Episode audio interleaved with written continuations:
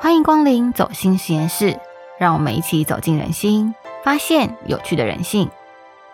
嗨，我是吉尔，一个走歪的心理系毕业生。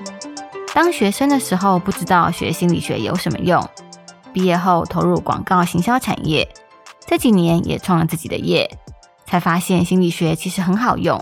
而且真的可以知道别人在想什么呢。如果你也好奇心理学到底有什么用，欢迎加入我的节目，每周和我一起发现有趣的人心与人性。欢迎收听走心实验室第一集的 Podcast 节目。Hello，初次见面，那我就先自我介绍一下。开场的节目 intro 有提到，我呢就是一个普通的心理系毕业生，不是心理学教授，也不是专业的心理师哦。在这个节目里，我会和你分享。在商业上和在生活里面无所不在的心理学。当年高中毕业填志愿的时候啊，我本来是想要念传播学院或者是商学院的，但有点误打误撞就填到心理系，所以毕业之后我也就没有走心理系学生的正统的路线。像我的大学同学，其实大部分毕业之后都是接着考研究所，那研究所念完之后就去医院或者是智商单位实习。然后考完心理师的执照之后呢，现在大部分的同学都在做临床心理师或者是智商心理师的专业的助人工作。那我没有走上一般的心理系毕业生的路线，而是一毕业就立刻走歪，一直在做广告啊，做行销。然后这几年也创了自己的业，发现说心理学不止在治疗关系里面，在商业上的应用也是无所不在。只要稍微留心，到处都可以看到心理学的身影。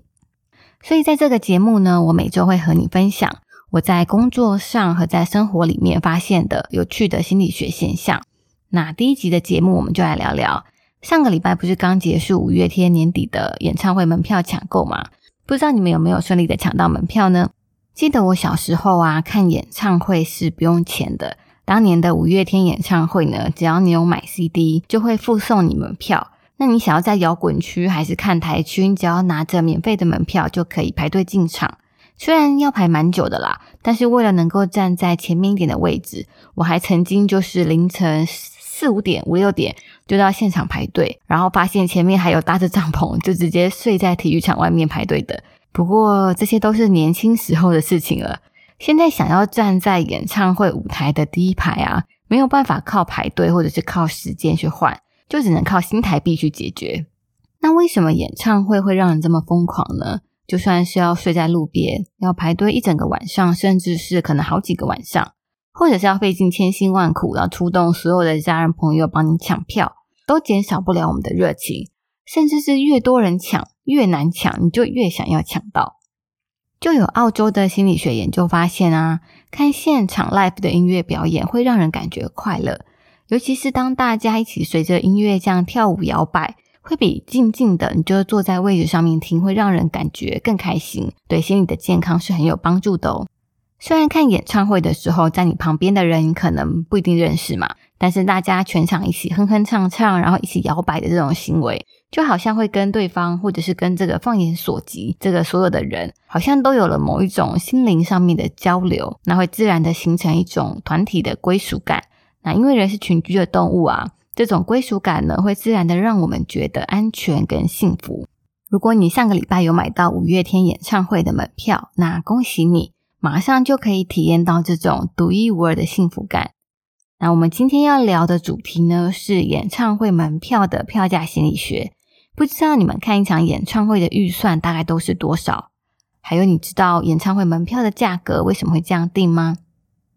演唱会门票的价格究竟是怎么定出来的呢？同样的一组艺人，在不同的国家、不同城市的演唱会票价可能都不一样，因为固定成本像是舞台搭建啊、行销宣传啊，或者是场馆租借的费用都不一样嘛。就拿台湾国内大家比较熟悉的场地台北小巨蛋跟高雄市运主场馆来比较，就知道一样都可以举办演唱会，但是可以容纳的人数就差了五倍。那台北小巨蛋呢，可以容纳大概一万出头的观众。那高雄市运主场馆可以一次容纳大概五万多人。场地不一样，观众数量也不一样，那不止场地费、舞台呀、设备啊，就连现场需要的攻读生人数一定都不一样，那成本自然完全不同。就算是同一个场地，差不多的舞台规模，只要是不同艺人的演唱会，发现票价也就会不一样。那我找了天王周杰伦跟天团五月天，分别在二零一七年跟二零一六年年底，时间算是蛮接近的，一样都是在台北小巨蛋的演唱会的票价，我来认真的比较了一番。像五月天在二零一六年底在小巨蛋举办的演唱会，票价呢从最便宜的四百八到最贵的三千八百八。那周杰伦呢在二零一七年九月，一样是在小巨蛋举办的地表最强演唱会，票价范围则是落在八百到五千五。那从价格范围来看，五月天的四百八到三千八百八，跟周董的八百到五千五，其实就有蛮大的差距了。那天王跟天团当然各自有不同的考量，我觉得这跟他们的目标客群，就是他们各自的粉丝年龄啊、收入啊，还有他举办的场次，还有艺人的品牌定位，我觉得都有关系。那我们拿同样的舞台正前面，距离舞台最近的摇滚区的票价来比较，五月天呢全部就卖一种票价三千八百八，那周董呢就是把摇滚区分成两种票价，有五千五的跟五千元的。那你去看演唱会呢？如果就是想要一抬头就看到五月天、周杰伦在你的眼前，就需要付出这个票价。那一场演唱会里面呢，最好的位置、最贵的票价还要定多高？我觉得有一部分也代表的是你的品牌想要定位的价值感在哪里。五千五的门票你觉得很贵吗？真的很贵啊！这大概是我刚毕业的时候一整个月的伙食费的预算了。但是就像买精品包一样，包包的价格越贵。在消费者心里面，就会觉得包包越顶级，也会让人越想要拥有。那为什么同样都是摇滚区，五月天呢？它是全部卖一种票价，但是周杰伦呢，却把摇滚区分成两种票价，就是五千五跟五千元两种。为什么不都卖五千五就好，还要分成两种价格？定价特别差，这个五百元是有差吗？有，真的有差。对于那些觉得五千五百元不贵的粉丝来说，只要多个五百元，座位就能直接到第一排，当然要花下去啊。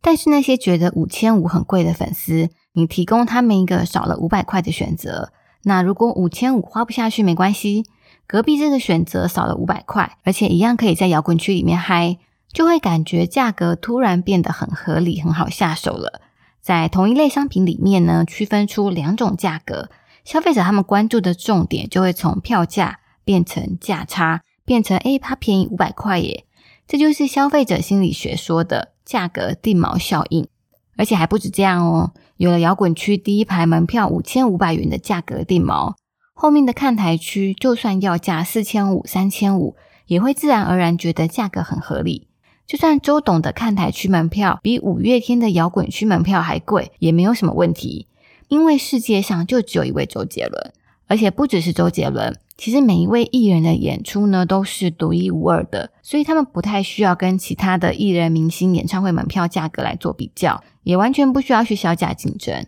他们只需要去思考说：诶，我的品牌想要传达什么样的价值感？是高规格的天王巨星呢，还是邻家大男？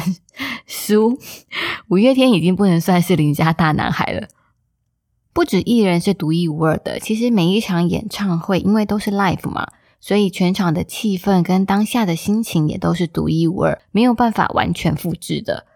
我还记得大概五年前，天后台语天后将会的隐退封麦演唱会，就让整个台湾的长辈们都一起暴动。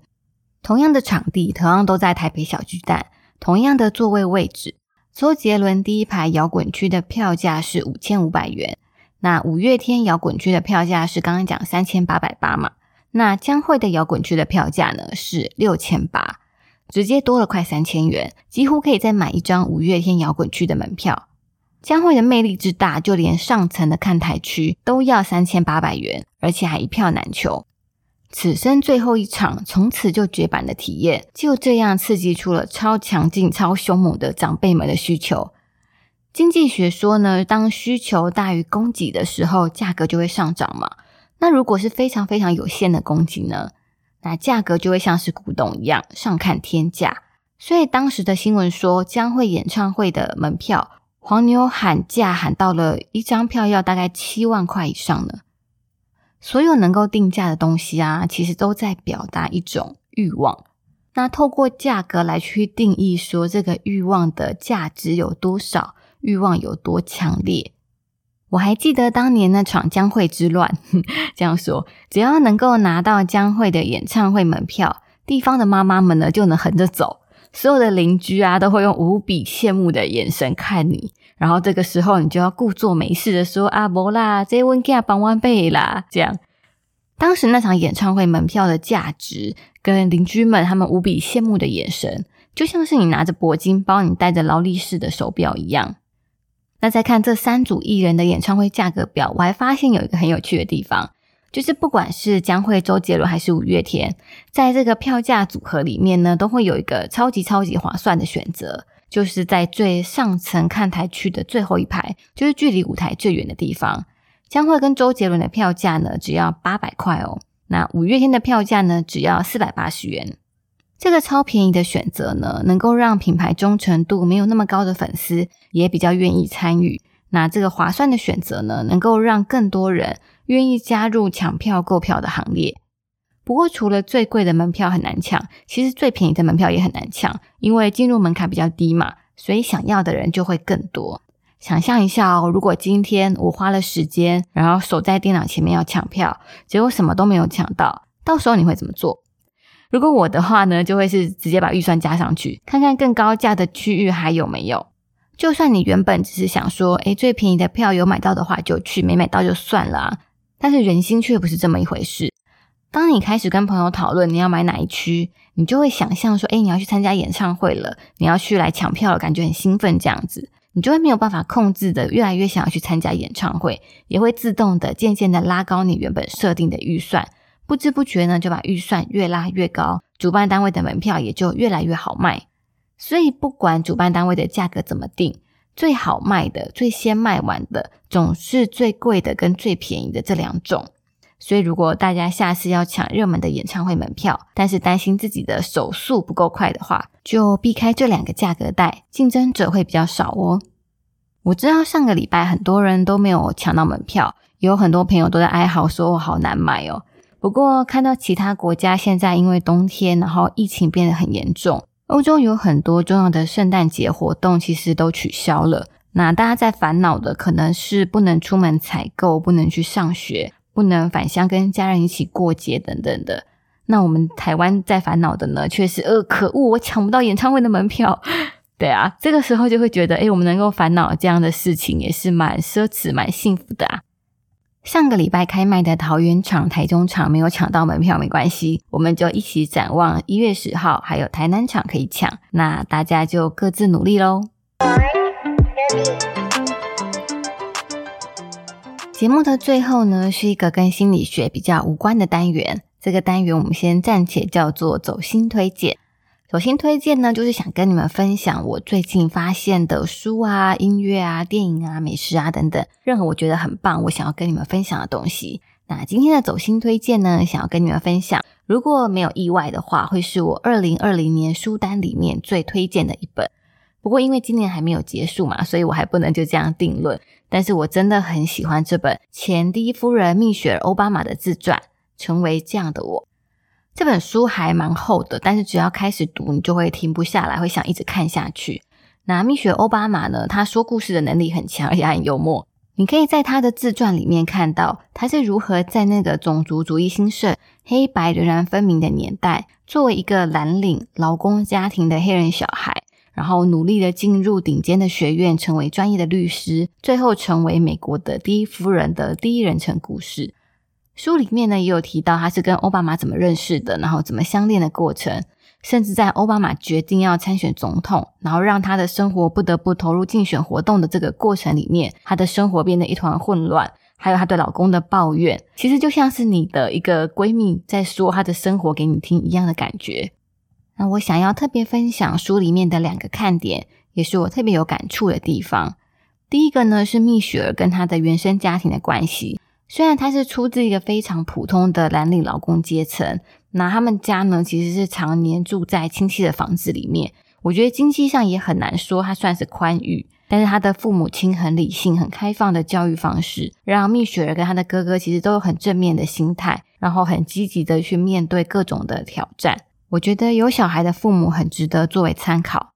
那第二个看点呢，就是我发现蜜雪儿她也就像我们每个人一样，都会有各种的自我怀疑。书里面呢，他常常会问自己说：“诶，我够好吗？我够好去念那间精英大学吗？我够好去帮助奥巴马打赢这场选战吗？或者是我够好成为美国的第一夫人吗？”